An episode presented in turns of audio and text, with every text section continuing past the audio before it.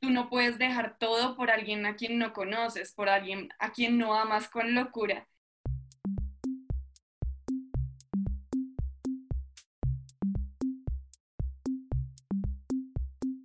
Hola una vez más, bienvenidos. Esto es Gatos al Agua, un espacio para hablar, debatir y aprender. Un espacio para sumergirnos en la fe, porque cualquier lugar es indicado para escuchar. Mi nombre es Andrés Castro. En este episodio particular tendré la compañía de Natalia Sombrerero. El día de hoy tenemos dos invitadas muy particulares e increíbles, que a pesar de ser jóvenes, con su vida han sido ejemplo para muchos otros, de liderazgo y servicio a Dios. Así que, chicas, bienvenidas a los micrófonos de Gatos al Agua. Hola Andrés, qué, qué, bien, bien, estamos bien, felices de estar acá en este podcast acompañándolos y, y nada, emocionadas. No sé cómo estás tú, amiga. Hola, bien, muy felices de estar aquí, gracias por la invitación y felices de poder compartir un poquito también de lo que Dios ha hecho en nuestras vidas. Bueno, pues yo soy eh, Sofía Duque, tengo 21 años, soy de la ciudad de Bogotá, eh, más o menos conozco de Dios desde que tenía cuatro años. Bueno, ahí me alejé, les voy a contar bien cómo es la historia que pasó más adelante en mi vida. Eh, pero sí, básicamente conozco de Dios desde muy chiquitica. Ahorita estoy en octavo semestre de comunicación social y periodismo. Y eh, nada, estoy súper interesada pues en el tema, en el tema de hoy. ¿Qué más les cuento? Soy de la MCI. Y nada, eso es todo. Creo que eso es todo de mí, resumidamente.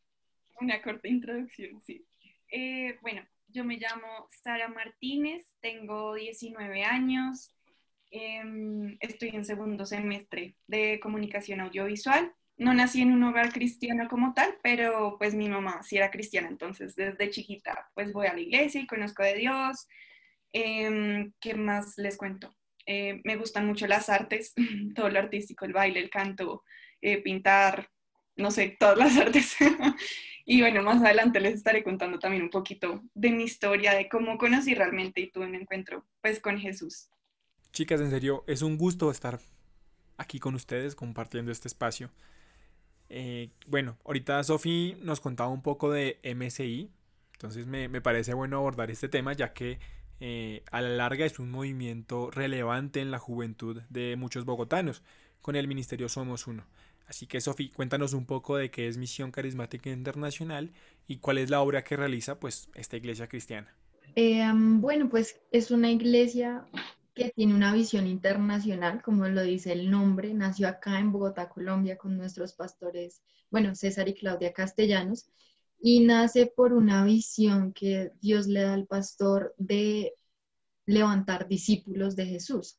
No solamente una persona que reciba y que, bueno, tenga a Jesús en su corazón, sino una persona que esté dispuesta a seguir a Jesús a pesar de todo. Sabemos que los discípulos cuando eh, Jesús los llamó, siempre le pedían algo, como que ellos tuvieron que dejarlo todo para seguir a Jesús. Y no es que nosotros tengamos que dejarlo todo, la casa, la familia, no, no, no.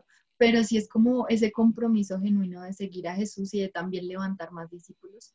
Consta la visión en que como Jesús, Jesús levantó 12 discípulos. Entonces la meta es que cada persona sea un líder que lidere 12 personas y que reproduzca el carácter de Jesús, que ya lo tiene, se supone que si es un líder ya debe estar trabajando en tener el carácter de Jesús, se reproduzca en 12, específicamente 12 personas, y que esas 12 personas lleguen a 12 personas, ¿sí? Y así sucesivamente hasta, bueno, lograr que Colombia, Bogotá, las naciones, el mundo entero, sea un discípulo de Jesús. Esa es la visión como tal. Y pues por eso ha tenido un crecimiento, yo creo que tan relevante, porque ha sido, sí, ha sido poderoso. Básicamente es, es eso. Súper, gracias, Sofía. Hay algo ahí súper bonito y súper importante que es como lo de ser imagen de Jesús, ¿no? Y, y, poder ayudar a más personas a conocerlo y ser discípulos, que a pesar de que nosotros en algún momento podamos ayudar a alguien siendo imagen de Jesús, también somos discípulos eh, de alguien que nos ayudó a acercarnos a Él. Y eso es súper bonito. Y no sé, quisiera preguntarles cómo, cómo ha sido ese proceso de conocer a Dios con ustedes, eh, cómo fue ese proceso de encontrarlo. ¿Quieres cuéntanos algo, Sari? Bueno, pues como les conté ahorita, yo desde que nací prácticamente estaba en la iglesia, eh, pues eso que uno es chiquito y los papás es como no me importa si no quieres levantarte el domingo y te llevan así obligado a escuela dominical y a mí no me gustaba la escuela dominical, la verdad lo reconozco, me gustaba más el culto de adultos, entonces mi mamá le tocaba llevarme con ella y a sentarme a las predicas de grandes, pero como que siempre hubo un interés en mi corazón por conocer más de Jesús, no solo quedarme con lo que ella me contaba de la Biblia o lo que yo veía, sino que realmente yo quería conocer pues por qué creían en él, porque había tanta gente que iba a la iglesia. Y mm, pasa el tiempo, me meten en un colegio pues cristiano y ahí como que empieza a crecer más ese anhelo. Eh, como ya mencioné, las artes para mí siempre eran como mi pasión, entonces a través de la música y el baile como que yo empiezo a meterme un poquito más con los grupos de alabanza. Y mm, pues me acuerdo mucho específicamente el día como tal que, que yo decido tener un encuentro con Jesús. Em, estaba en la ruta de mi colegio y había un chico que pues hablaba súper apasionado de Dios todo el tiempo, entonces él dijo algo como, no sé, yo solo escucho el nombre de Jesús y a mí se me eriza toda la piel. Y yo como, wow, o sea, no sé, yo escuchaba el nombre de Jesús y era como que me miraba la piel y no me pasaba nada y yo no. ¿Y dónde está? ¿Dónde? yo, yo quiero conocer hacia Jesús. Y mm, me acuerdo que desde ese momento empecé a sentir que el corazón me latía muy rápido, así como para una primera cita. Yo sentía que el corazón me latía súper rápido y yo dije, hoy es el día. O sea, hoy tengo que conocer realmente a Jesús y tener como un encuentro cara a cara, porque pues es muy diferente y yo también creo que tiene mucho que ver con lo que ahorita decía Sofi, ¿no? Hay mucha gente que tal vez ya ha escuchado, que ya medio conoce, hasta que va a la iglesia, pero la visión de la iglesia también es muy linda porque hasta que tú no tienes un encuentro con Jesús y no lo conoces personalmente, pues no vas a poder realmente reflejarlo, porque ¿cómo reflejar pues a alguien que no conoces? Y mm, yo me acuerdo que entré corriendo a mi casa y yo le dije a mi mamá, hoy voy a conocer a Jesús. Y ella como, bueno, está bien. me, me cuentas. Entonces yo entré corriendo a mi estudio le cogí el celular ahí como panelita que ya tenía, como con canciones de Jesús Arián Romero, no sé. y entre esa habitación puse las canciones y yo dije, no sé Jesús, pues yo ya he escuchado de ti, eh, me han contado muchas cosas, pero hoy realmente quiero conocerte. Y mm, mi mamá dice que yo pasé como siete horas en ese cuarto, que ella no sabía qué estaba pasando adentro, como que se asomaba a mirar y yo seguía ahí orando. Entonces, pues realmente pasaron muchas cosas y, ah, bueno, no les dije la edad, yo tenía como 11, 12 años cuando eso pasó. Entonces, pues no me acuerdo de todo, pero pasaron como varias cosas principales que yo creo que marcaron mi vida y han ha sido lo que me ha hecho permanecer en la fe, porque pues a pesar de que uno conozca y crea, siempre van a venir pruebas y pues todo el mundo sabe que la vida de un cristiano no es perfecta y las pruebas que vinieron para mi fe después fueron muy fuertes, pero como que esa tarde ha hecho que mi fe permanezca. Y me acuerdo que lo más importante, pasaron como tres cosas importantes y una de esas fue que yo tuve la revelación de la cruz, como que dejó de ser solo una historia del libro, la historia linda que me contaba mi mamá, lo que yo veía en películas, a volverse real para mi vida. Y me acuerdo que yo estaba ahí de rodillas y yo vi pues la cruz y vi a Jesús colgado y me veía al frente de esa cruz y veía como todo su cuerpo estaba pues completamente desfigurado, con sangre, eh, ya sin aliento, sus gotas cayendo y como que ver esa imagen tan cercana a mí y en ese momento entender que Jesús lo había hecho por mí, o sea, que si yo hubiera sido la única persona del universo, él igual lo hubiera hecho. No sé, yo, yo no me quedé como en shock y empecé a llorar y empecé a recibir como esa sanidad, esa realmente entender que Él era mi Salvador. Creo que ahí fue en donde yo realmente recibí eh, como el amor de Jesús y recibí a Jesús en mi corazón. Y mm, después me acuerdo que más adelante en todo eso, como que yo estaba sentada así con la mente explotada de todo lo que estaba pasando el ambiente era como tan diferente porque para mí, pues mi mamá dice, ¿no? Fueron como seis, siete horas, pero para mí eso fue como si hubiera pasado cinco minutos. No sé, yo siento que estaba en otra dimensión. Y mm, me acuerdo que estaba sentada en el estudio como orando y mm, yo sentí los brazos de Dios como si una persona físicamente me abrazara. Y yo, no, no, no puedo abrir los ojos porque si no se va a ir. Entonces me quedé ahí con los ojos cerrados y era como la sensación más linda que yo había sentido en toda mi vida, como sentirme rodeada por tanta paz, tanto amor. Y me acuerdo que yo cuando chiquita era muy miedosa, o sea, le tenía miedo a todo, a las sombras, a los ladrillos, a los borrachos, a las sirenas, no, o sea, yo le tenía miedo a todo. Y las paredes para mí eran como si yo me hago contra una pared, todo va a estar bien, pues porque nada las puede atravesar. Y cuando yo estaba así en los brazos de Dios, sentía que fue como si Él me dijera, yo soy ese lugar seguro y voy a ser tu lugar seguro para toda la vida. Y desde ahí, siempre que pasa algo, como que yo entiendo que así todo se esté desmoronando este año que ha sido caótico, de verdad ha sido recordar que esa noche yo encontré cuál era mi refugio y son los brazos pues de mi padre. Y para mí por eso el mundo se me puede venir encima, me pueden decir, no, Dios no es real, no, tú qué haces creyendo eso, fanática, yo no sé, cualquier cosa que me quieran decir, pero yo ese día recibí tan claro y tan tangible el amor de Dios que no hay vuelta atrás. O sea, cuando uno tiene un encuentro con Jesús, lo transforma para siempre. Y pues mi vida no es como, no, yo, mejor dicho, hacía lo peor del mundo y luego cambié completamente. No, pues siempre fui cristiana, siempre fui una niña sanita, luego seguí siendo sanita. Pero es como, todos tenemos luchas, así sean grandes, chiquitas, hay cosas que pasan en nuestro interior. Y para mí tener a Jesús en mi vida ha sido como ese, esa estabilidad, ese refugio y no sé, siento que de verdad cada vez que yo estoy en su presencia y respiro, como que siento que ese es mi oxígeno, o sea, mi oxígeno no es el aire de este mundo, sino la presencia de Dios. Y eso lo conseguí pues esa tarde en ese encuentro con Él. Entonces, ese es un breve resumen de mi encuentro con Él y pues cómo transformó mi vida. No, pero mira que eh, es incluso curioso e importante porque eh, en un capítulo pasado con la hermana Marta Moreno hablábamos de las experiencias fundantes y tú precisamente acabas de decir eso. Eh, ese primer encuentro fue el que sentó la base para que todo lo que viniera en adelante sirviera para mi encuentro con Jesús, para permanecer firme, para saber que Él está ahí y es mi lugar seguro. Porque qué bonita frase y, qué bonita forma de entenderlo como mi lugar seguro. Que pase lo que pase, Él va a estar ahí. Entonces también es una experiencia muy linda y te agradecemos también por compartirla. Gracias. Bueno, espero no trabarme, así todos vamos a orar. Dios, por favor, ayúdame con este internet. Amén. bueno, em, fue algo muy parecido con como lo que contó Sari. Yo también tenía más o menos 13 años, como les comenté.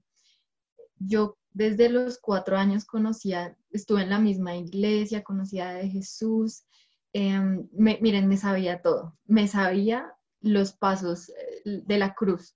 Me había visto, había ido como, no sé si ustedes me entienden, pero el colegio cristiano, todo cristiano, había ido como a 3.000 retiros, 3, 4.000 encuentros, me sabía todos los pasos, todo, me lo sabía todo. Y llegó un punto en donde yo quise probar ese mundo. Yo siempre he sido así, como muy feliz, muy amiguera. Y llegó un punto en donde yo me empecé a juntar con chicos más grandes. Yo tenía 12, 13 años, mis amigos tenían 15, 16, 17 y ellos me empezaron a influenciar mucho. Mi mamá consiguió en esa época un empleo fuera de Bogotá. Entonces, imagínense, el gato no está y los ratones hacen fiesta. Entonces, claro, ella se iba, yo me quedaba con mis abuelitos y yo, muy linda, mentirosa, y llegaba a las fiestas, a los lugares, como que yo había sido sí muy sana como, no tanto como salí, pero me salí, como que empecé a ir a fiestas, empecé a tomar, mm, cosas que muchos jóvenes verían como que es normal, pero miren que Dios siempre me guardó. Y yo crecí con una mamá soltera, mi mamá me tuvo como a los 24 años. Em, esa es otra historia bien larga, pero el caso es que yo crecí con ese vacío como en la paternidad, ¿sí? Como que uno el mundo está como diseñado para que uno se vuelva fuerte a pesar de las cosas que pasan como en la vida de uno. Entonces yo empecé a, mm, entender ese, ese, punto en tu vida donde tú dices, entiendo de dónde vengo, entiendo eh, qué está pasando en mi vida, cuál es mi contexto, qué es lo que quiero hacer. Bueno, como que yo empecé a entender mi contexto y yo me di cuenta que a pesar de que nunca me había faltado nada, gracias a Dios por mi mamá, eh, sí me había faltado un padre. Y yo empecé a, crecer y, crecer con ese resentimiento, porque yo me acuerdo que estudiaba en un colegio cristiano, a pesar de que mis amigos eran los peorcitos, pero yo estudié en un colegio cristiano. Y, mm, y mis amigos, alguna amiga que yo dejé porque me empecé a hacer, con la gente que no era tan buena, mi amiga de toda la vida que dejé a un lado, eh, ella era, es hija de pastores, todavía soy muy amiga de ella. Y, y eh, Dios siempre me guardó, yo veía, pero ¿cuál es la diferencia entre ella y yo? Porque ella puede tener una familia normal y yo no, ¿sí? O sea, ¿qué hice yo para merecer esto? Así, adolescente sufrida.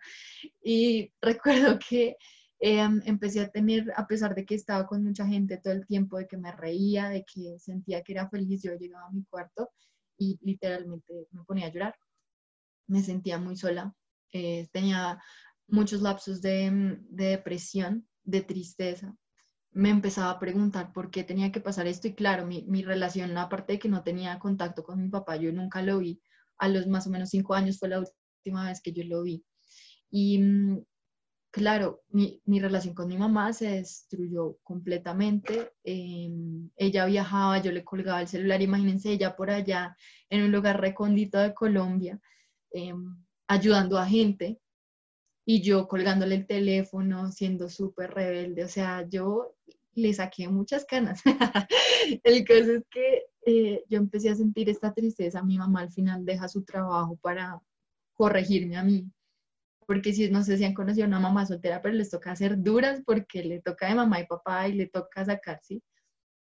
El caso es que ella volvió y me empezó a corregir y yo en, el fondo de mi corazón sentía tanta depresión y tanta soledad cuando estaba sin amigos, sin gente, que yo dije, bueno, yo sé que hay un lugar que puede cambiar esto y es la iglesia. Yo no, o sea, no, no pensé en Dios, sino que yo dije la iglesia, ¿sí? Porque es como que mi imagen de dónde está Dios en ese momento. Llegué y bueno, tuve mi encuentro, mi retiro de tres días, como dijo Saris, eh, tuve la revelación de la cruz, la entendí, mi vida empezó a cambiar. Pero a pesar de eso, cuando uno toma malas decisiones hay consecuencias. Entonces, tuve estas consecuencias de mi mal comportamiento. Literalmente, eh, mi relación con mi mamá duró años en restaurarse. Y yo me acuerdo que yo aún peleaba mucho con ella, ¿sí? Por, Dios estaba en ese proceso de cambiarme porque yo veía una naturaleza rebelde, triste, eh, gritona, ya súper cambiada ahorita lo que soy ahora. Pero me acuerdo que en una de esas peleas con mi mamá eh, estábamos así gritando. Ahorita antes del podcast hablábamos de las peleas y estaba así gritando. Y yo, ah, cuando uno pelea. Y mi mamá, yo no sé, coge y ustedes saben, de la rabia, trúcate, una, una cachetada. Sí, un gancho derecho, no pero sí como una cachetada. Y, y, ella me calla y yo le grito, o sea, eso que tú pelea sin pensar y que es, no hay filtro. Y le dije, no entiendo por qué no podemos ser una familia normal. ¡Ah! Y miren, yo no lo pensé, eso salió de mi boca normal. Y en ese momento como que quedé en shock y mi mamá siguió peleando, siguió gritando, bla, bla, no sé qué. Pero yo quedé en shock y yo dije, no entiendo. Yo dije, ¿qué hay en mi corazón? ¿Por qué salió eso? ¿Por qué dije eso? Si yo la verdad no siento, yo amo a mi familia como está, yo sí, no me quejo, pero entendí que había una herida en mi corazón. Entonces mi mamá, bueno, siguió y yo no le dije nada porque yo me quedé pensando en lo que salió de mi boca. Y entré a mi cuarto, me acuerdo que igual apagué la luz y empecé a llorar. Empecé a llorar y a llorar y a llorar. Y me acuerdo que, como les conté, llamé a mi líder en ese momento, una chica con la que me identificaba mucho. Y le dije, no entiendo por qué dije eso. Yo amo a mi mamá y ella me dijo, Sophie, de pronto Dios no te permitió tener un papá porque Él quería darte la revelación real de lo que es un padre Él mismo. Él quiere ser tu papá. Y eso puede que suene muy cliché, muy tierno, lo que sea, pero eso tocó tanto mi corazón. Ella dirigió una oración y me dijo, vamos a colgar. En esa época no había celulares tan así, era como BlackBerry, pero yo no tenía ni minutos, estaba con el teléfono en la casa. Y, y ella me dijo, vamos a colgar, tú vas a orar sola y Dios te va a ministrar. Yo colgué y yo seguí llorando y yo le dije, Dios, yo no entiendo por qué pasé lo que pasé pero yo quiero hoy conocerte como mi papá. Y eso yo se los conté, bueno, Andrés estaba cuando yo conté esta experiencia en, esa como cosa de evangelización que estábamos haciendo con Sari.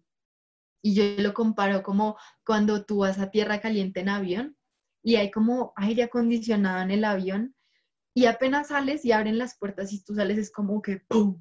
es esa sensación de que se te pega la ropa porque el calor te abruma todo y los jeans se te pegan o si de pronto no has viajado en avión en un bus que tenga aire acondicionado y, si la ropa se te pega. Y así literalmente yo sentí que fue el amor de Dios como pum, abrumador, como si te tiras a una piscina y de un momento a otro pum, ya estás en el agua nadando y fue así de impactante, estaba todo oscuro y yo empecé a llorar y yo empecé a sentir un amor incondicional, un amor que era incomparable al amor que me habían dado mis amigos, aún el arrocito en bajo que había tenido antes cuando estaba en el colegio.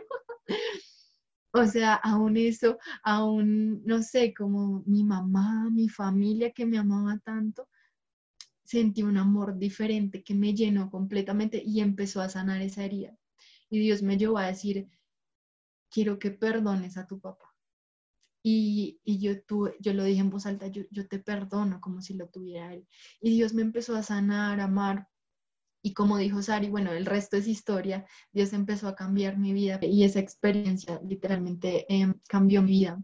Y a pesar de que pasaron muchas cosas difíciles, como en mi camino, em, Sari sabe todo. O sea, el podcast no alcanzaría, ¿no? Porque eso no se puede quedar acá hablando, yo hablo así resto. Entonces, em, pasó, digamos que el año pasado, ya este sábado cumplió un año desde que falleció mi abuelita. Fue, ella falleció de leucemia y fue un proceso súper que te mueve la fe, o sea, te mueve en donde estás parado. O sea, tú realmente sí conoces a Jesús o simplemente estabas ahí porque te sentías bien, porque era lindo, lo que sea. Y miren, yo puedo decir que sentí muchas cosas, hasta pensé en irme, pensé en alejarme de Dios, pero ese encuentro y el decir, no, es que Dios es mi papá, literalmente me mantuvo en la roca que es Jesús.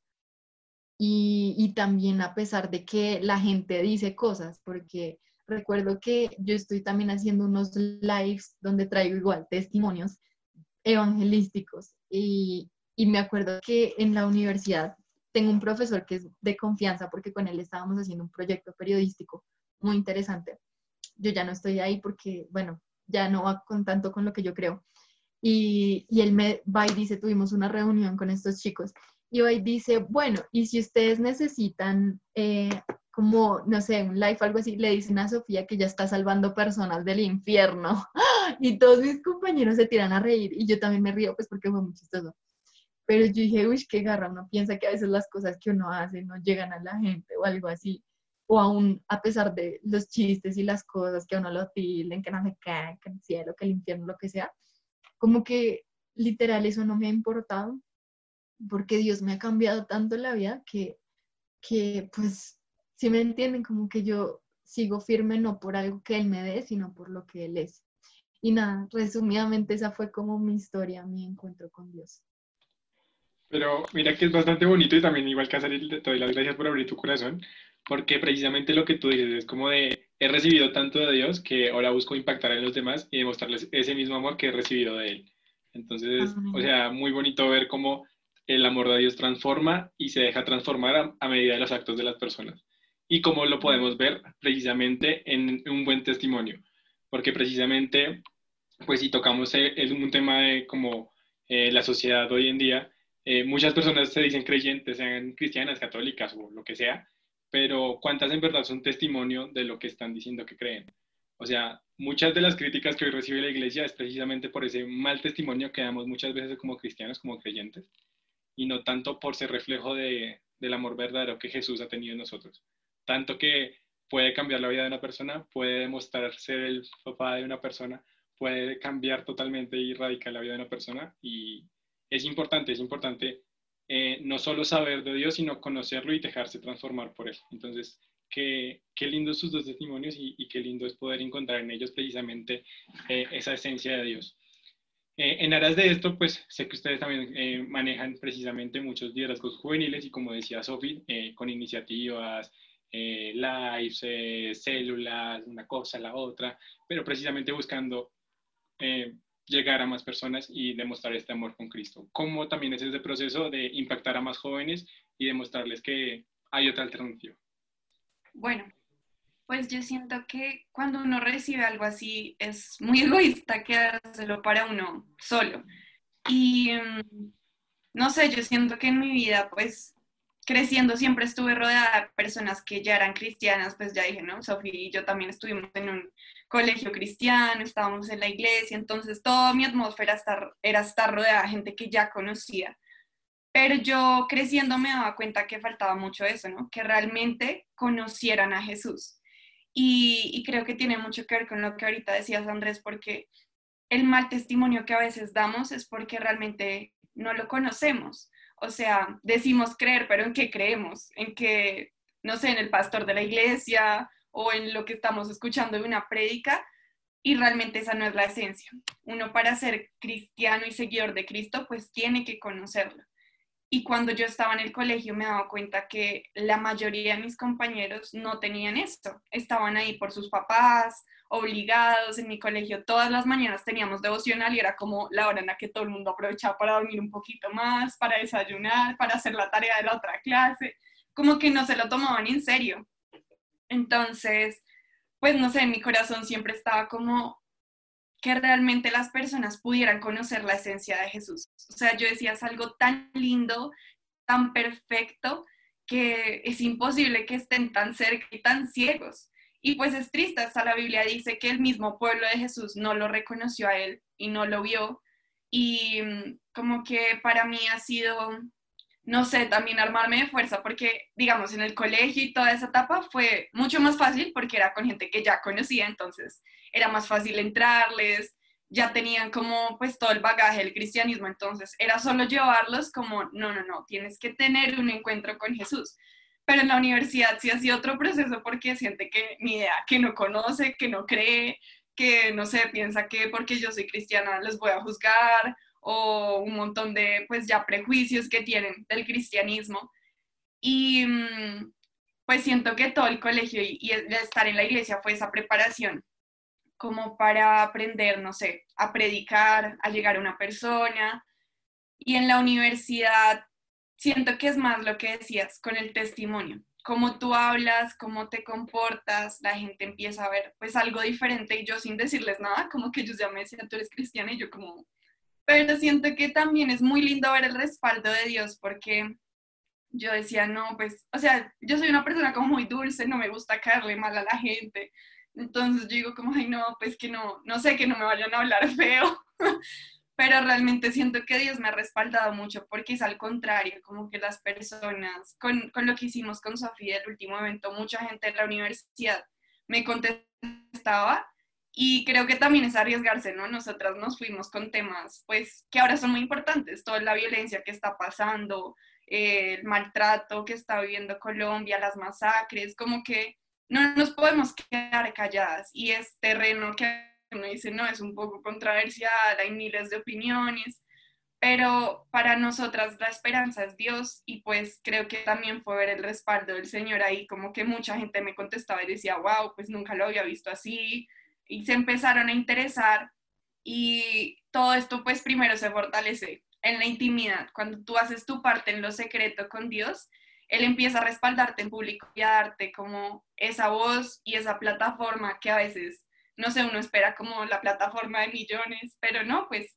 con los pocos que estén es que el Señor te va a usar y pues eso es importante porque cada alma es importante para Él. Entonces, pues ha sido como un proceso muy, muy lindo dejarse usar por Dios y como que siento que es un privilegio, o sea, que el creador del universo quiera usarme para compartir a otros de su amor y no solo yo quedarme como con lo que ya viví, lo que ya experimenté, cómoda en mi posición, que también pues a veces es difícil, ¿no? O sea, también somos humanas y creo que el ser líder es una responsabilidad porque uno pues no está bien todo el tiempo, ¿no? No es como mi vida es perfecta y ya todo el tiempo puedo ir a hablarle a los chicos con toda la emoción, pero es encontrar esa fuerza en el Señor y también pues ayudarlos a ellos a, acercarse y es una responsabilidad muy grande, pero siento que realmente lo lleva a uno a crecer mucho y a madurar para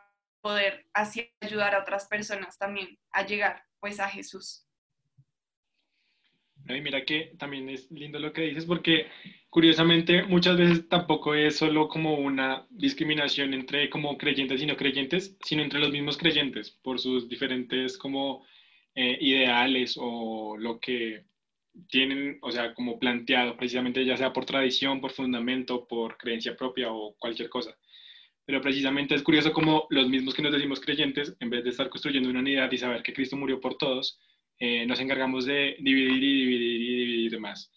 Y otra cosa que rescato de lo que dices es que, como bien decía Sofi, eh, no importa llegar a uno, llegar a eh, Jesús necesitó a 12 y con 12 cambió la historia. Y asimismo esos 12 se encargaron de llevar su palabra y así otros 12 y así otros 12, como bien Sofía nos contaba la, la misión.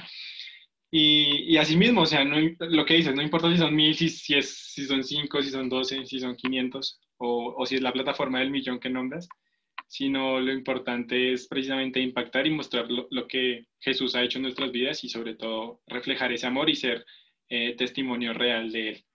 Eh, sin duda alguna, eh, también es importante entender eso, que muchas veces, o sea, como que no es porque uno crea en Dios va a tener la vida perfecta y todo es color de rosa y un mundo sin abogados, sino precisamente es entender que es un proceso, es un camino y es un caminar de la mano, que tiene caídas, tiene levantadas, pero con la certeza de que somos hijos de Él y que Él nos cuida y nos respalda y, y nos quiere como salvos y por eso dio su vida por nosotros. Así que qué bonito pues la, la misión que ustedes hacen.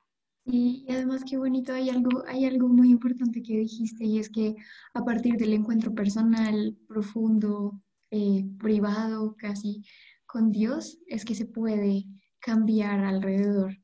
Y, y para poder ser ese ejemplo y, y, pues vivir como acorde a lo que creemos y acorde a ese amor y esa transformación que nos ha dado Dios, pues es necesario tener eh, pues un encuentro personal que a veces nos falta a muchos y siempre nos va a faltar un montón en este camino, cada vez conocer más y más, porque es que Dios es infinito y no podemos conocerlo solamente en un momento de oración.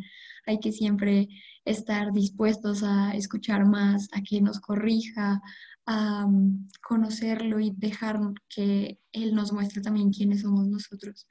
Entonces, es bonito eh, poder entender que también desde ese encuentro personal es que uno puede seguir el ejemplo de Jesús de, de soltarse a sí mismo y dejar a 99 para ir por esa una ovejita que nos necesita, que necesita de Dios y que necesita conocerlo. Eh, y Sofi, ¿cómo, ¿cómo ha sido tu proceso en ese llamado de Dios para encontrar a más personas para llevar su palabra?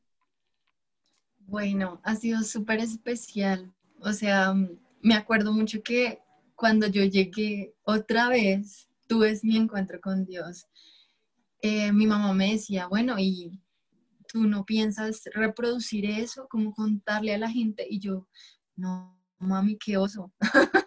yo le decía, ¿cómo no? O sea, a mí me daba, me daba pena porque yo era bien, pues por así decirlo, esta palabra, bien rabona, bien grosera con la gente que de pronto me venía a hablar porque como yo les dije, me lo sabía todo, ¿sí? Como yo me lo sé todo, entonces nadie, ¿sí me entienden? Entonces yo dije, no, mami, qué pena, ¿no? Y ella me dijo algo, me dijo, mira, si Dios te hubiera querido en otra, eh, haciendo otra cosa, te hubiera puesto tal vez en, en una visión diferente, en una misión diferente, o te hubiera puesto simplemente en un lugar donde ya todo el mundo conociera, pero no.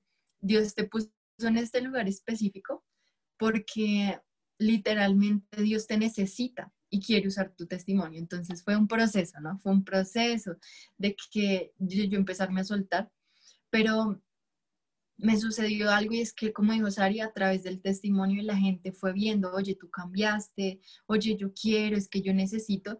Y es simplemente como que yo decía, ay, no, o sea, yo recibí tanto y yo dije, o sea, ¿cómo puedo yo quedarme con todo lo que yo recibí si hay miles de otras jóvenes, de otros jóvenes que también se están sintiendo así como yo, que están teniendo las mismas luchas que yo.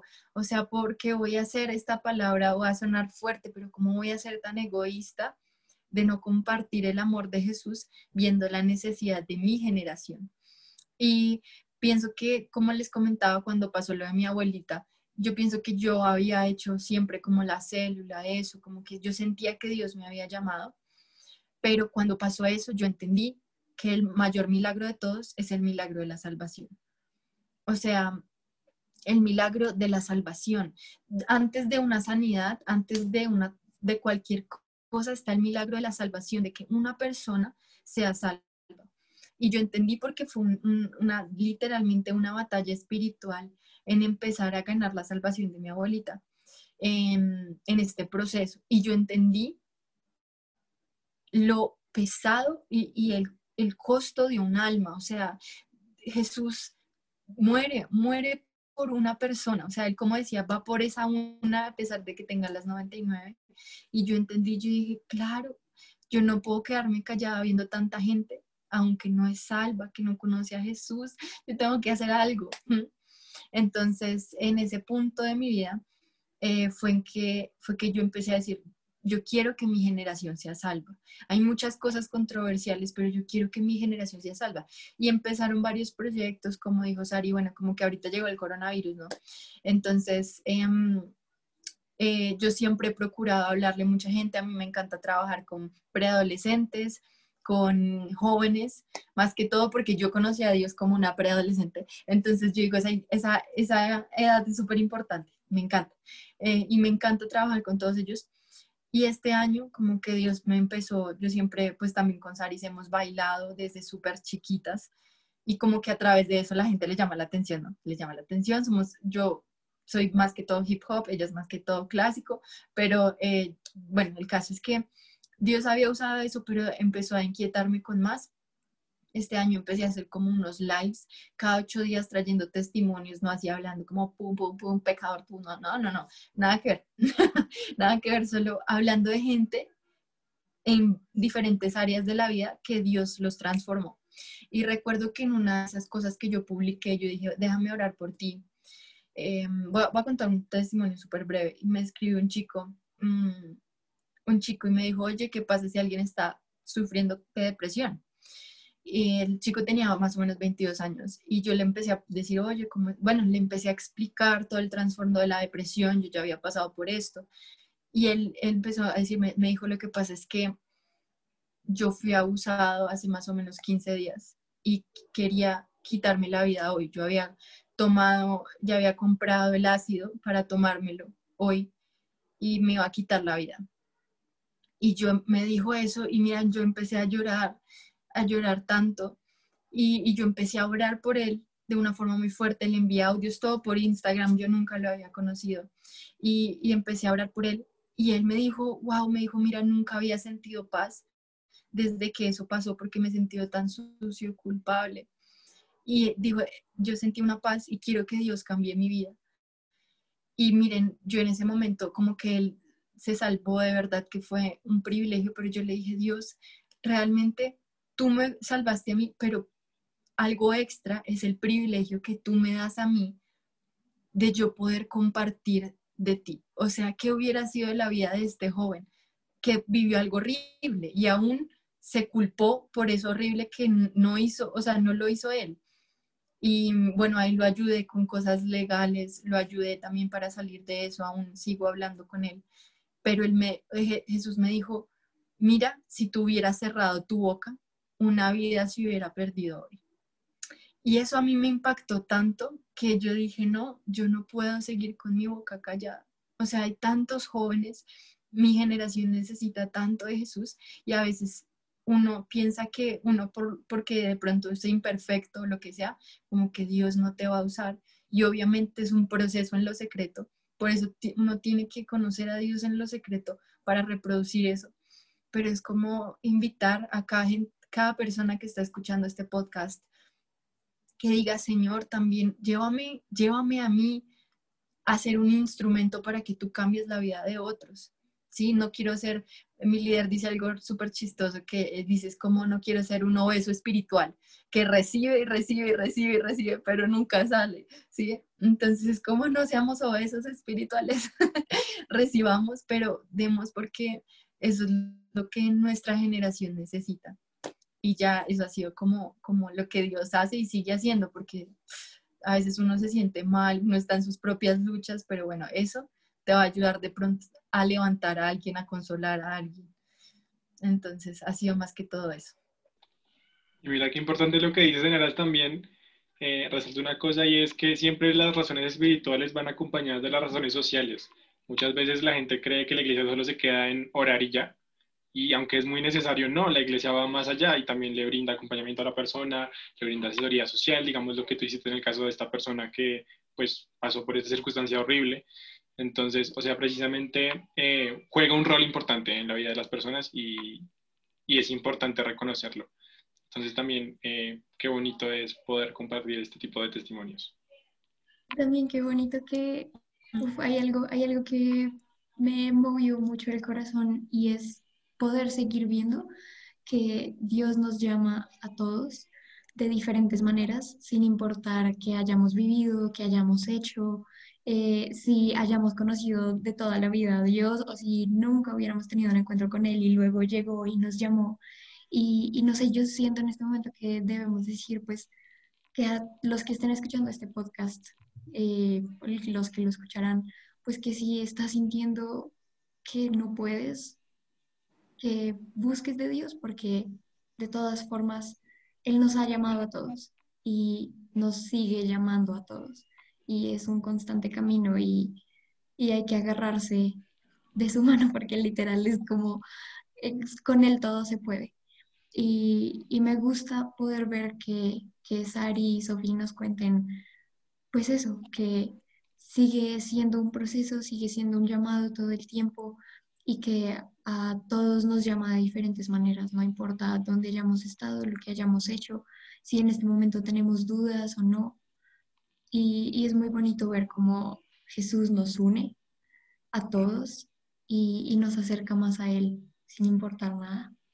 Entonces, de verdad les doy las gracias. Eso me, me llama mucho y me llena el corazón un montón. Gracias. Mm, amén. Y yo pienso que siempre como que Dios nos toca primero para usarnos y llevarnos también a ayudar a otros.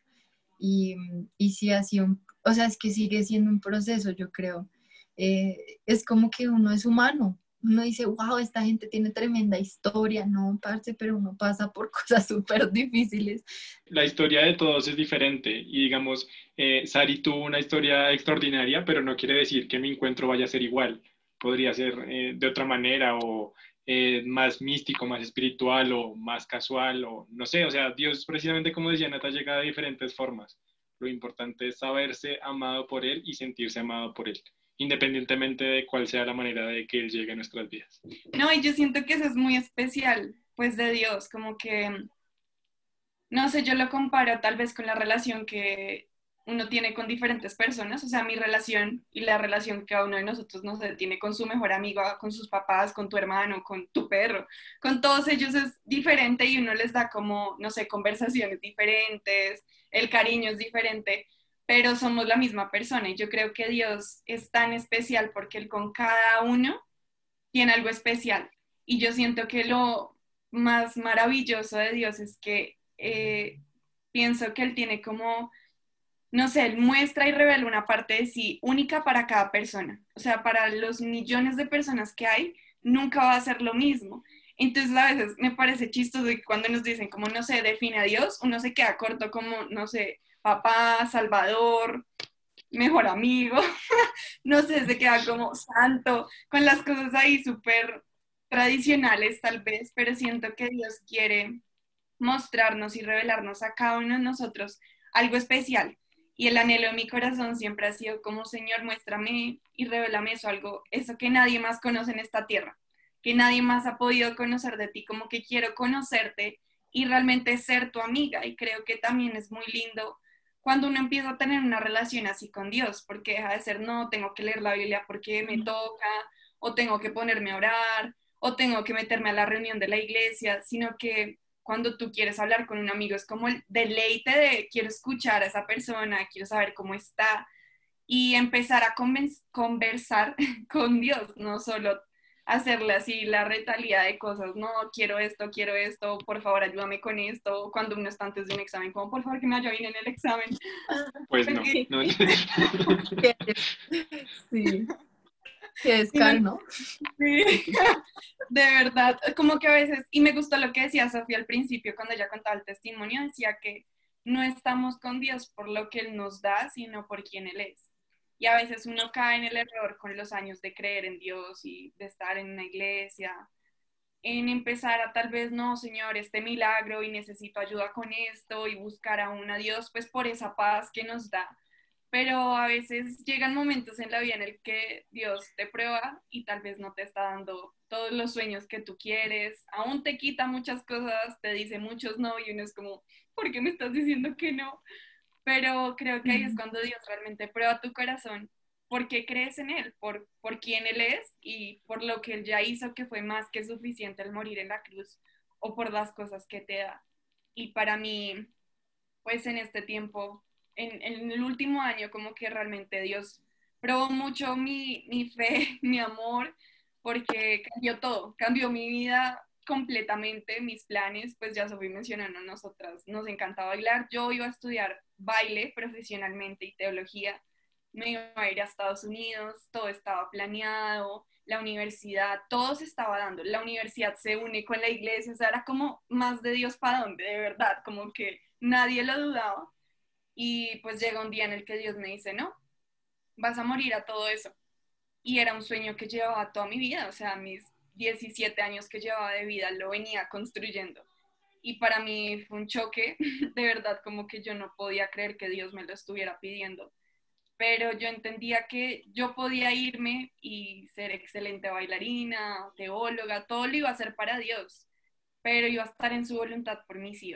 Y yo quería estar en su voluntad perfecta y creo que si yo no hubiera tenido un encuentro con él, eso no hubiera pasado, porque tú no puedes dejar todo por alguien a quien no conoces, por alguien a quien no amas con locura. Y para mí eso fue muy difícil, de verdad fueron meses que yo era como, amiga, no sé qué hacer, o sea, qué voy a estudiar, qué va a hacer de mi vida, no me quiero quedar en este país, no, pero de verdad como que ahora, meses después, ya en segundo semestre, voy poquito, pero de verdad como que Dios me ha puesto tanta pasión, me ha mostrado también su propósito para compartir de él a través de esta carrera, como que uno entiende después que caminar pues en, la voluntad de Dios y en el camino que él tiene para uno es la mejor decisión. Así duela y cueste y uno no entienda, a veces pasan cosas, lo que decía Sofi, lo que pasó con su abuelita fue también una cosa súper difícil, pues para todos verla así, para mí también era súper duro, pero son cosas que moldean el corazón y Dios como que a veces tiene que rompernos y volver a empezar para que seamos pues como ese diseño original que Él tenía planeado con nuestras vidas y realmente el caminar con Dios es la mejor decisión de mi vida y, y siento que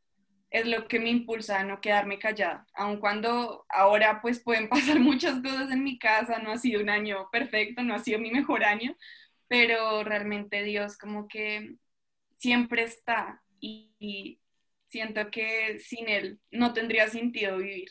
Y bueno, hay muchas más historias para contar con eso, pero creo que eso resume pues un poquito de, mi experiencia y lo que ha sido vivir con Dios todos estos años. El baile para nosotras siempre ha sido como una parte muy importante. Creo que fue lindo porque fue como ese camino en donde también nos acercamos más a Dios. Los talentos, Dios también los usa, no solo pues para que uno evangeliza y le muestra a otros de su amor, sino también para acercarnos a Él. Y mm, pues de hecho Sofi y yo nos conocimos en la Academia de Danzas de la Iglesia, en Estudio 12, desde muy chiquitas, hace como seis años, siete años. Y mm, pues fue un tiempo muy especial porque creo que era entender el poder que también está. Como que a veces, no sé, uno vive en el mundo muy en su quehacer diario y se olvida del mundo espiritual, pero el baile para mí fue reconocer como que tiene tanto poder, tus talentos tienen poder, o sea, sea arte, sea, no sé, que escribas, lo que sea que tú hagas, de verdad, como que Dios se puede mover a través de eso. Y mm, creo que era muy lindo ver cómo pues Dios usaba un nuestro cuerpo sin palabras para llevar su amor a otros y para transmitir a otros como de lo que está en nuestros corazones y en nuestro espíritu. Y el baile de verdad como que para mí ha sido un instrumento para acercarme a Dios. A veces uno no tiene palabras y uno llega a la oración y es como, no sé qué decir, Señor. Y para unos tal vez, no sé, es poner música o ponerse a leer la palabra. En mis primeros años era poner música y ponerme a bailar y siento que eso me conectaba de una vez con el cielo. Y mm, me acuerdo específicamente de un momento, no sé si lo quieres contar tu amiga, el, de cuando estábamos para el Duncan, una competencia de baile acá eh, muy reconocida pues en Bogotá de, academias y estábamos preparando el montaje y pues pasó algo muy especial que yo creo que a todos nos marcó. Sí, bueno, pues em, Estábamos ensayando, hagan de cuenta que era la, el último ensayo que íbamos a tener antes de la presentación, era un concurso de bailarines no cristianos, sino que X, y la canción se llamaba The Prayer o la oración, como una oración honesta cuando de pronto nada está bien, cuando no puedes encontrar la presencia de Dios. Y decía, Dios, ¿en dónde estás?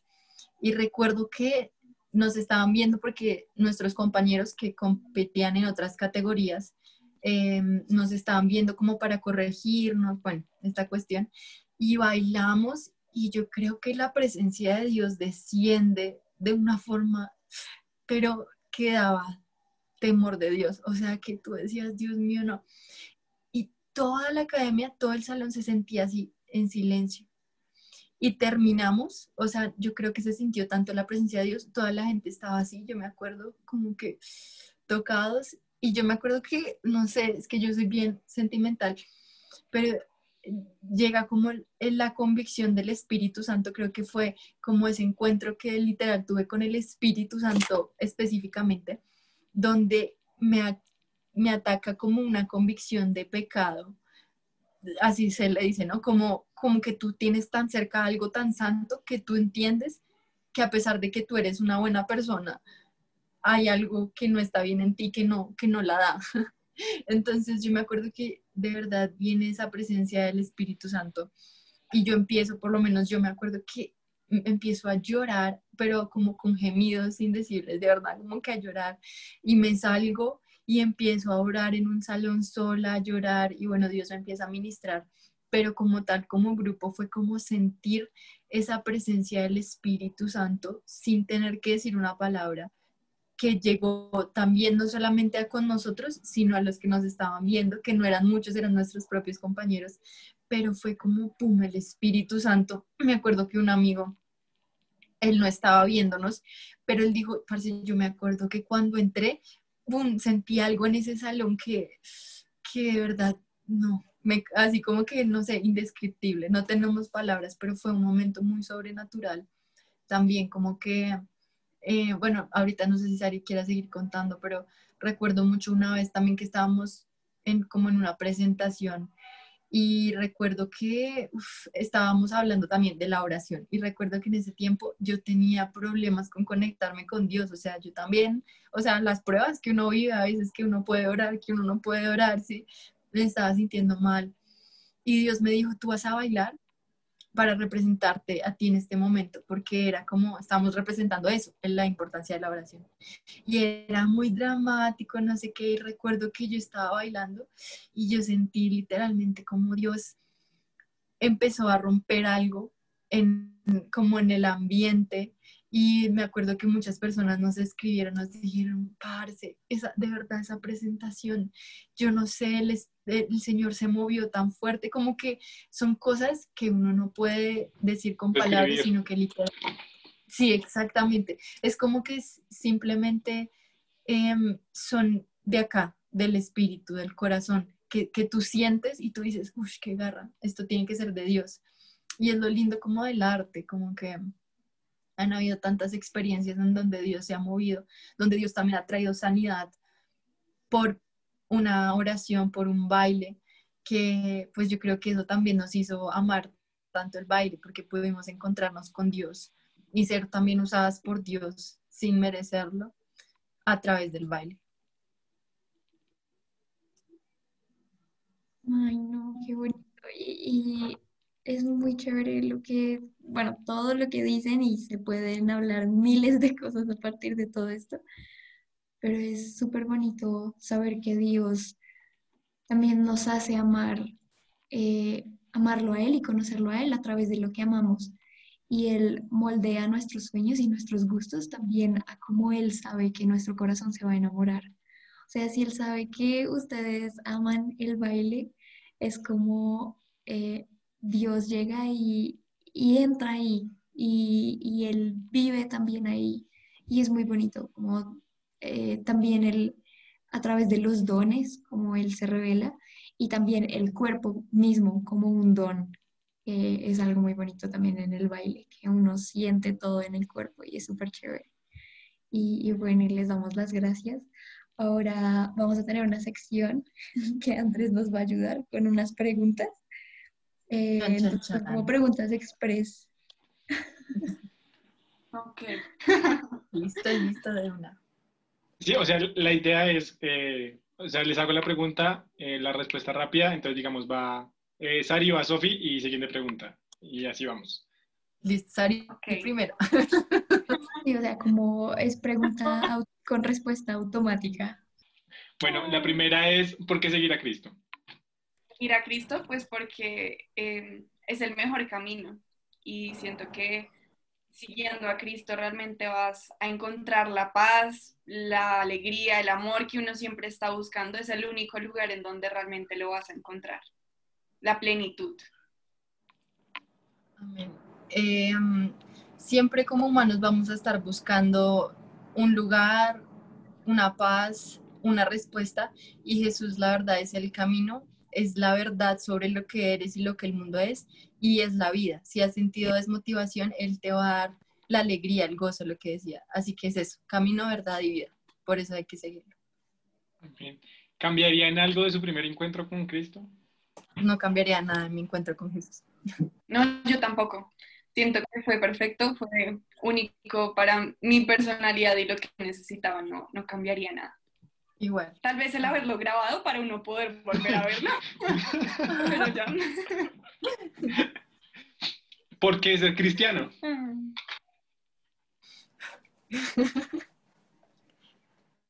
¿Por qué ser cristiano? Bueno, yo creo que ahí hay que hacer la aclaración en ser un verdadero cristiano y un verdadero seguidor de Cristo, porque siguiéndolo a Él eh, y sus pasos, como que de verdad vas a tener la mejor vida, no en esta tierra posiblemente, pero sí la vida eterna. Y es realmente la que vale la pena y por la que deberíamos pues pelear la buena batalla.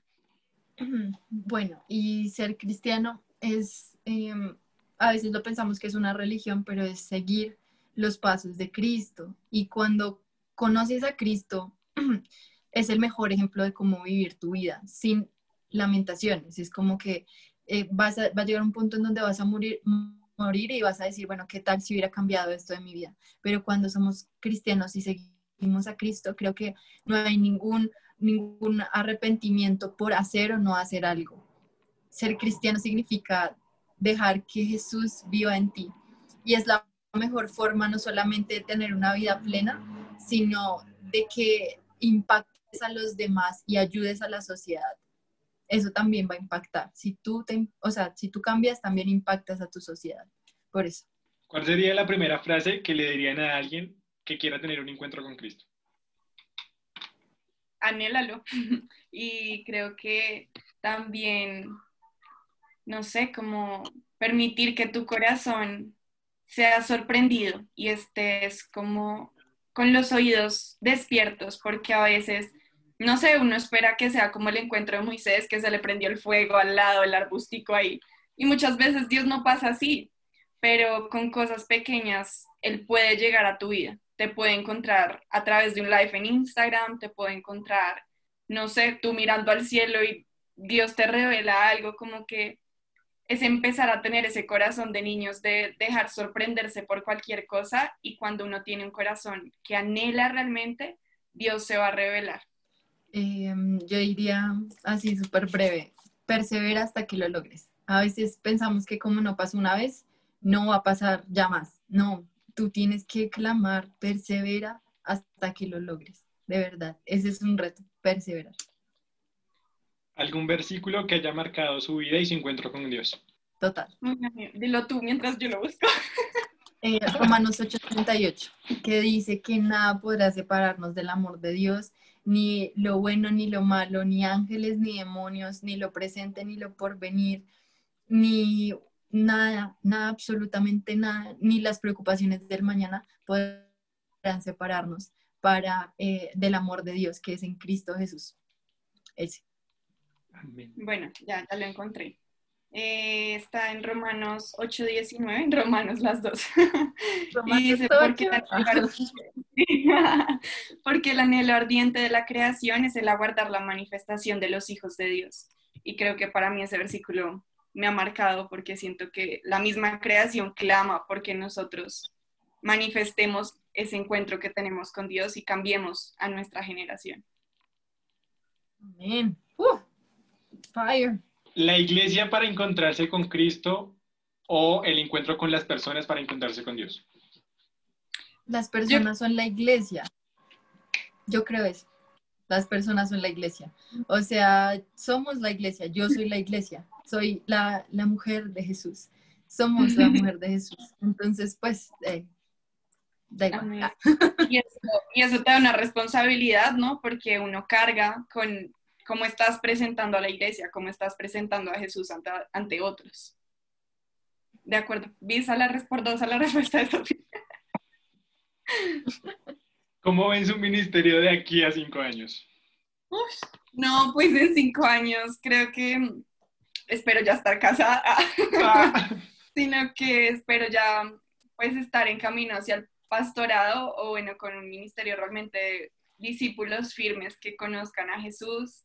Em, no sé, siento que en todas las áreas realmente estar compartiendo de él, hacer uso de mis talentos, mi carrera supongo que ya la habré terminado, entonces también como que el ministerio no solo hace referencia pues a la iglesia, sino lo que haces con tu vida.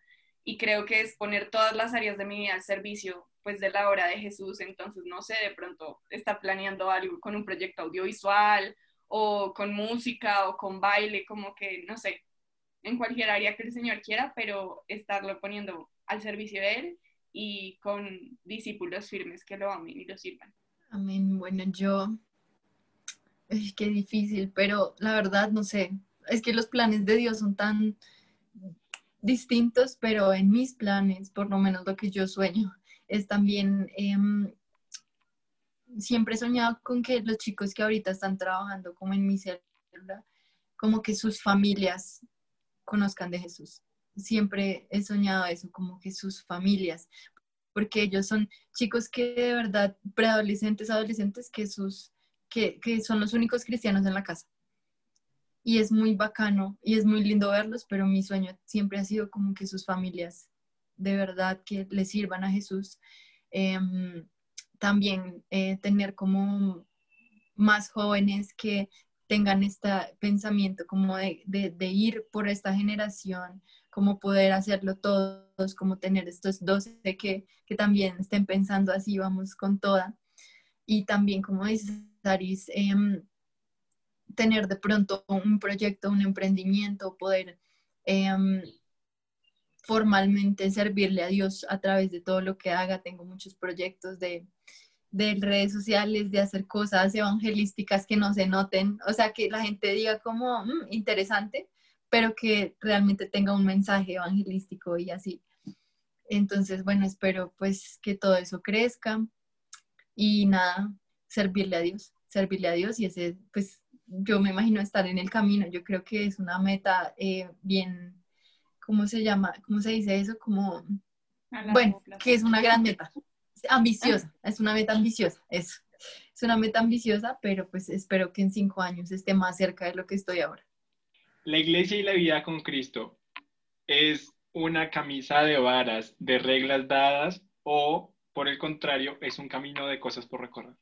No, pues es un camino, o sea, y Dios nunca te va a imponer qué puedes o qué no puedes hacer. Creo que son reglas también que a veces en la sociedad se imponen y a medida que cambian las sociedades van cambiando, ¿no? O sea, antes no, la mujer no podía ponerse eh, falda o pantalón. Bueno, pantalón. sí, esas... pantalón, sí, sí. Y pues no, tengo jean. O sea, como que siento que con las sociedades van cambiando esas reglas, tal vez ahora son muy diferentes, la música que puedes escuchar, que no puedes escuchar pero eso es tu relación con Dios que se va construyendo y es un camino con Él. Y por eso es tan importante pues que sea una amistad y una relación, porque esas reglas se convierten en una religión que, que daña el verdadero sentido de, estar con Jesús. Amén. no, sí, pienso que cuando pensamos que son reglas es porque conocemos una religión, más no a Dios. Sí, porque la religión cansa, eh, es tediosa, es fastidiosa, es de verdad, es como que, ay, qué fastidio. Pero cuando tú conoces a Dios, todo se da orgánicamente, naturalmente. Y es como, o sea, Él nunca va a, a coger tu libre albedrío y, y, va a hacerte sentir como preso, ¿no? Él permite que tú tomes tus decisiones. Aún en nosotros la seguimos embarrando y Él nos sigue amando y restaurando. Pero cuando Él nos hace una sugerencia, lo que Dios hace en sugerencia realmente es una orden, pero cuando Él nos sugiere algo es porque quiere lo mejor para nosotros. Y nosotros podemos tomarlo o dejarlo. Y Él siempre va a estar ahí, que es lo mejor de todo. Pero por eso es que si queremos hacer algo con nuestra vida diferente, pues ahí está el libre albedrío en tomo el consejo de Dios, lo que Él quiere que yo haga, o sigo lo que yo quiero hacer. Y ya eso es muy personal. Y aquí sin ánimo de tomar postura, eh, complemento lo que dice Sofía, es que Dios es un caballero y siempre va a respetar nuestras decisiones, eh, aceptémoslo o no lo aceptemos. Porque al fin y al cabo, pues, aunque suene feo, lo que, los que perdemos somos nosotros. Entonces sí es lindo eh, entenderlo y también ver que todo ese parámetro de reglas y cosas raras que muchas veces vemos, eh, más bien es unas indicaciones de cuidado, precisamente por nuestra salud, tanto física como emocional, como en cualquier sentido. Entonces, gracias por esto. Y, y no, y hay una cosa ahí súper importante que decían y es como que lo importante es, es la relación con Dios. Y de hecho, una vez una profesora me explicó que religión, la palabra es como religare, como volver a unir, es una relación. Y a veces no, no la hemos sabido entender. Lo hemos visto como reglas, como una estructura em, impuesta y obligaciones, cuando en realidad Dios lo que quiere es una relación. Para terminar, cantante favorito con el que se identifiquen más.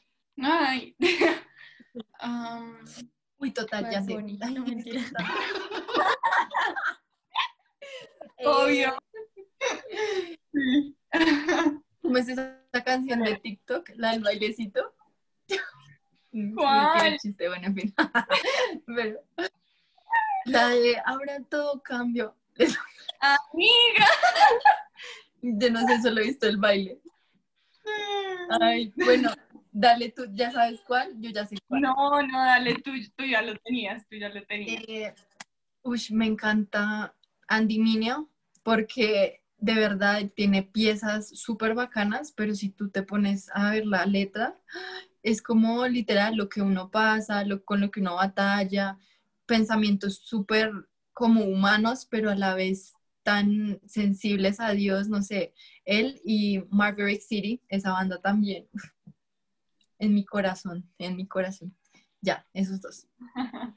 Bueno, eh, creo que ahí también se ven nuestros estilos de música, ¿no? Sofía es más como el rap, al hip hop. Yo, todo mi playlist es pura como adoración, así, todo lentico. Pero a mí me encanta Cory Asbury, es el, el, escritor, el compositor de Reckless Love, de Amor sin Condición, bueno, la super cantosa, cantosa, la super, can, ay, ¿por qué no puedo hablar?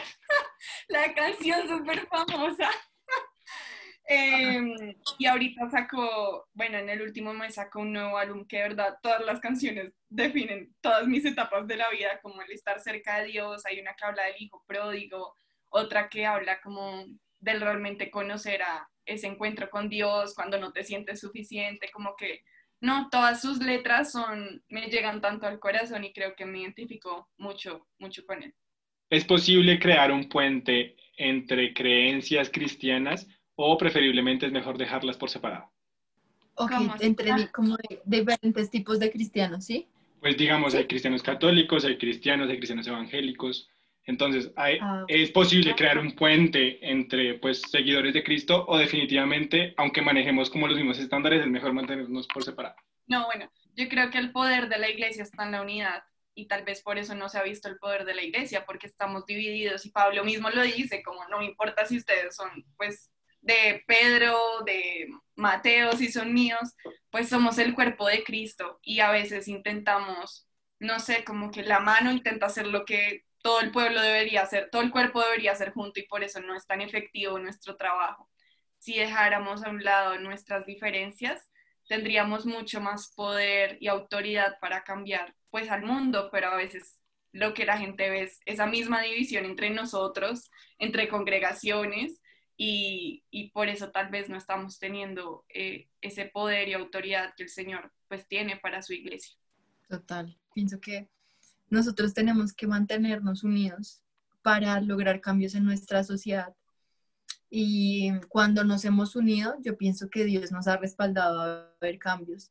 Y no sé, se me, se me ocurre que a veces entre las mismas iglesias, los mismos cristianos protestantes, hay como rayos, ay, no es que esa iglesia siempre es así, ay, no es que esta iglesia no. Y es como no, o sea, somos hermanos y de verdad si estamos, si nos dejamos de, criticar, que el dedo critica lo mismo al hombro, que la pierna, que no sé qué, no, todo bien y más bien enfoquémonos en conocer más a Jesús y en, y en impactar nuestra generación y, y, pues así vamos a conquistar mucho. Dicen que en los últimos tiempos la iglesia y el cuerpo de Cristo se va a unir, entonces vamos a esperar, yo pienso que eso está pasando, pienso que estamos, estamos empezando a dejar nuestras diferencias a un lado para ser el cuerpo de Cristo, punto, ya. Chicas, les agradecemos infinitamente su tiempo y su eh, abrir su corazón para compartir este espacio con nosotros en serio, para nosotros fue muy lindo compartir este espacio y, conocer a dos personas tan increíbles como ustedes dos. Y, definitivamente mostrar a la gente que, que, la iglesia también tiene, tiene caras, tiene rostros y, gente dispuesta a luchar por ello. Y, que, que, más que de mano que de dos simpáticas chicas. Entonces, en serio, gracias por este espacio, por compartir con nosotros. Eh, para los que las quieran seguir, para los que quieran también compartir con ustedes, eh, por favor díganos sus redes sociales. Eh, mi Instagram es Sari Marzar, Sari con i latina, Sari Marzar, como es súper fácil. Ah, no, mis redes siempre van a estar abiertas para, para aconsejar si necesitan oración, cualquier cosa, de verdad, como que nuestro anhelo. Y estamos en esta tierra para eso, para ayudar a otros a acercarse a Cristo. Entonces, ahí están mis redes, Sari Marzar, en todo lado. Eh, me pueden encontrar a mí como arroba sofiduque99 en Instagram y ya, o sea, pues me uní, me uní, caí en la tentación de TikTok, entonces arroba sofi, arroba eh, publico cosas ahí también chistosas, pero sí, siempre enfocadas hacia el señor eh, sofiduque B99, si no estoy mal, si no, pues simplemente Instagram, arroba sofiduque99. Una cosa llevará a la otra. Sí, Sí, eventualmente. Bueno, chicas, definitivamente agradecemos infinitamente este espacio y a ustedes por abrir su corazón. Para nosotros ha sido fructificante el también poder compartir diferentes perspectivas de, de la fe, de la misma vivencia cristiana y de cómo podemos establecer lazos entre hijos de Dios, ¿no? Independientemente si somos cristianos, católicos, evangélicos o de las diferentes determinaciones que hoy en día existen, sino reconocernos como hijos de Dios y ver qué se puede construir a partir de eso. Agradecemos a Dios por sus vidas, por todo lo que ha hecho en ustedes y esperamos que sigan siendo ese testimonio vivo de todas las cosas increíbles que hace Jesucristo por nosotros. Así que hasta aquí va todo por hoy. Agradecemos este espacio a ustedes que nos están escuchando. les recordamos nuestras redes sociales. Nos pueden seguir como jóvenes AMS en Instagram, Facebook y YouTube. También les recordamos que la mejor forma de apoyarnos es compartiendo todo este contenido para así poder llegar a más personas. Así que anímese a compartirlo con sus familiares, con sus amigos, con una persona que usted cree que lo necesita. La idea es poder evangelizar y, y llegar a más personas cada vez. Esta es su casa y estamos abiertos a lo que necesiten. Hoy los acompañó Andrés Castro. Yo soy Natalia Sombredero. Yo soy Sara Martínez. Y yo soy Sofía Duque. Recuerden que este espacio es producido por jóvenes de la Asociación María Santificadora. Esto fue Gatos al Agua. Gracias por sumergirse con nosotros. Nos vemos pronto.